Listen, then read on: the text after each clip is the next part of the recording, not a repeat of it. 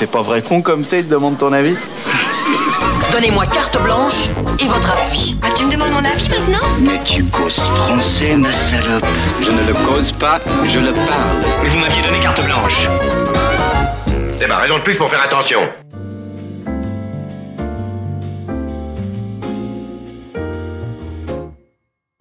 J'aimerais parler de quelque chose d'en apparence un peu anecdotique, encore que, que je lis souvent sur, euh, sur internet dans les cercles plus ou moins cinéphiles.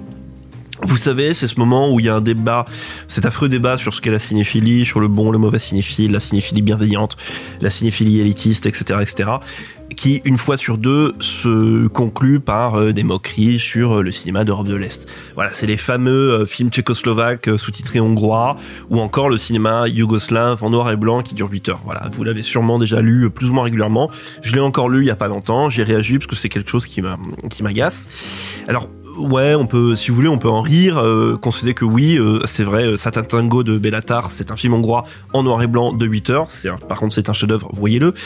Mais moi, ce qui m'intrigue, c'est cette fixette qui a depuis vraiment des années, des décennies presque, sur les films d'Europe de l'Est, avec euh, comme sous-texte, que ce soit volontaire ou non, qu'il s'agirait d'une euh, obscure culture de pouilleux qui ne mérite pas euh, tout à fait la même considération que on porterait au cinéma occidental, donc d'Europe de l'Ouest ou américain.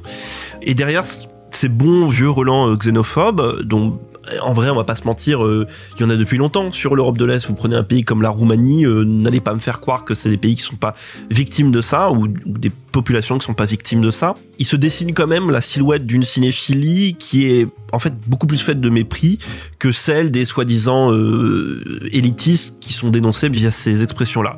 Et par ailleurs, c'est peut-être d'autant plus à, relativiser, c'est encore plus ce qui m'a agacé vu le contexte, que il y a beaucoup de gens qui continuent à dire ça dans, dans un moment où littéralement, il y a euh, une partie de l'Europe de l'Est qui est en guerre.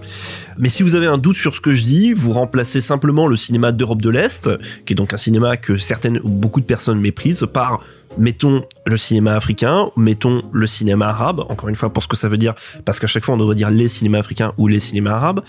Et là je m'adresse aux jeunes cinéphiles ou aspirants cinéphiles parce que c'est quelque chose qui me touche. Nous, on a la chance en France d'avoir un système de production et surtout un système de diffusion, de distribution, qui nous permet de voir, et je pense, je suis prêt à parier plus que n'importe où dans le monde, de voir des films du monde entier. Et de les voir parfois et souvent même en très bonnes conditions, que ce soit dans les sorties, dans les festivals ou autres. Et dans la situation actuelle, je veux dire situation, euh, désolé pour le grand mot, géopolitique actuelle, c'est important d'en profiter, de voir ces films, d'apprendre l'autre, des autres cultures, parce que je pense que c'est un acte militant aujourd'hui. Et ce n'est plus la peine de se réfugier derrière les excuses que j'ai pu lire à droite à gauche sur internet parce que ouais vous comprenez mais en effet les inconnus les nuls ils faisaient ça. Il y a 30 ans ils se, ils se moquaient des réalisateurs Mevatlav et Kraspek etc au festival de Cannes. C'est vrai ça correspond à une réalité de du festival de Cannes à, à un moment aussi et puis ça correspond à un contexte d'effondrement du bloc soviétique. Euh, tout ça ça rentre en compte. C'était il y a 30 ans c'était peut-être un moment dépassé ce que les ce que les nuls euh, ou les inconnus faisaient. Et puis surtout moi ce qui m'embête c'est que ça confirme quelque chose qu'a dit dans un documentaire quelqu'un que j'aime beaucoup. C'est documentariste euh, irlandais qui s'appelle Mark Cousins, euh, qui a fait un, très long documentaire sur le cinéma qui dure 15 heures, qui s'appelle Story of Film. Vraiment, c'est un chef-d'œuvre. Enfin, c'est 15 heures chapitrées, c'est 15 fois une heure. Voyez-le, c'est une merveille. Au début de cette série, il dit que notre vision de l'histoire du cinéma est partiellement raciste et parcellaire par omission.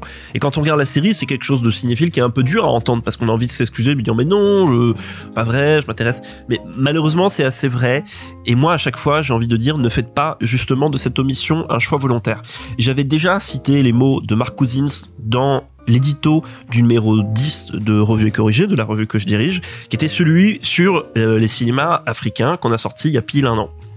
Et c'est intéressant parce qu'il y a quelques jours, euh, j'y pensais pas, euh, comment dire, au début de la rédaction cet édito, mais euh, il y a quelques jours, une grande enseigne parisienne qui d'habitude vend euh, vraiment très bien Revue Creuset, enfin ils vendent quasiment tous les stocks qu'ils ont, était bien désolé d'avoir à nous renvoyer plus de la moitié euh, du stock de, de, du numéro Afrique qu'ils avaient parce que malheureusement ça n'a pas intéressé les gens. Alors moi je veux bien croire que on a on n'a pas fait le travail, c'est le numéro qui a le plus mal marché de ceux qu'on a fait, mais euh, j'ai quand même du mal à y croire, j'ai du mal à être dupe. Et je me demande qu'est-ce que ça raconte sur nous. Je veux dire nous cinéphiles, je m'inclus dedans aussi. Est-ce qu'on est condamné à commenter, à revoir toujours la même chose? Est-ce qu'on va toujours faire des analyses en boucle sur les 15 mêmes films dont Matrix et Jurassic Park? Et est-ce que on va continuer avec euh, du mépris, de l'ignorance, de cultures qui ne sont pas les nôtres entre guillemets pour ce que cela veut dire? Après, on peut se consoler, et ça, ça m'a fait plaisir on peut se consoler et voir que la découverte d'une cinéaste totalement inconnue, en l'occurrence qui était l'actrice japonaise Kinu Tanaka, mais qui a eu sa carrière de cinéaste, qui avait disparu des écrans radars et qui a été redécouverte en France, notamment grâce au travail de Carlotta Film et de Pascal Alex Vincent. Ça a eu beaucoup de succès, ça a fait beaucoup d'entrées en France, donc ça fait plaisir de voir qu'il y a cette curiosité quand même, cette appétence pour une cinéaste inconnue. Bon après ça reste le cinéma japonais qui a toujours eu entre guillemets ses entrées en France, mais bref, il y a de la curiosité, il faut l'entretenir et je dirais plus que l'entretenir, il faut la défendre. Aujourd'hui parce qu'il y a des oiseaux de mauvais augure ou des fascistes aux petits pieds qui planent dans le ciel électoral. Et donc faites attention à ces images, elles sont précieuses, elles sont parfois pas là pour toujours.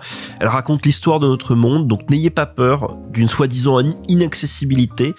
N'ayez pas peur de ce qui vous échappe ou de ce que vous ne connaissez pas. Et enfin, attention, je ne jette pas la première pierre parce que j'ai péché et j'ai péché même sans doute avant vous. Je suis passé à côté de plein de choses par mépris, par ignorance. Je vous dis juste, et aujourd'hui, euh, à la lumière de, des 31 ans que j'ai des 15 euh, ou 16 années de cinéphilie, voire un peu plus qui sont derrière moi, ne faites pas la même erreur. Voilà. Pour écouter d'autres éditos des membres de Pardon le cinéma, rendez-vous chaque vendredi dans les épisodes classiques ou le lundi en diffusion indépendante.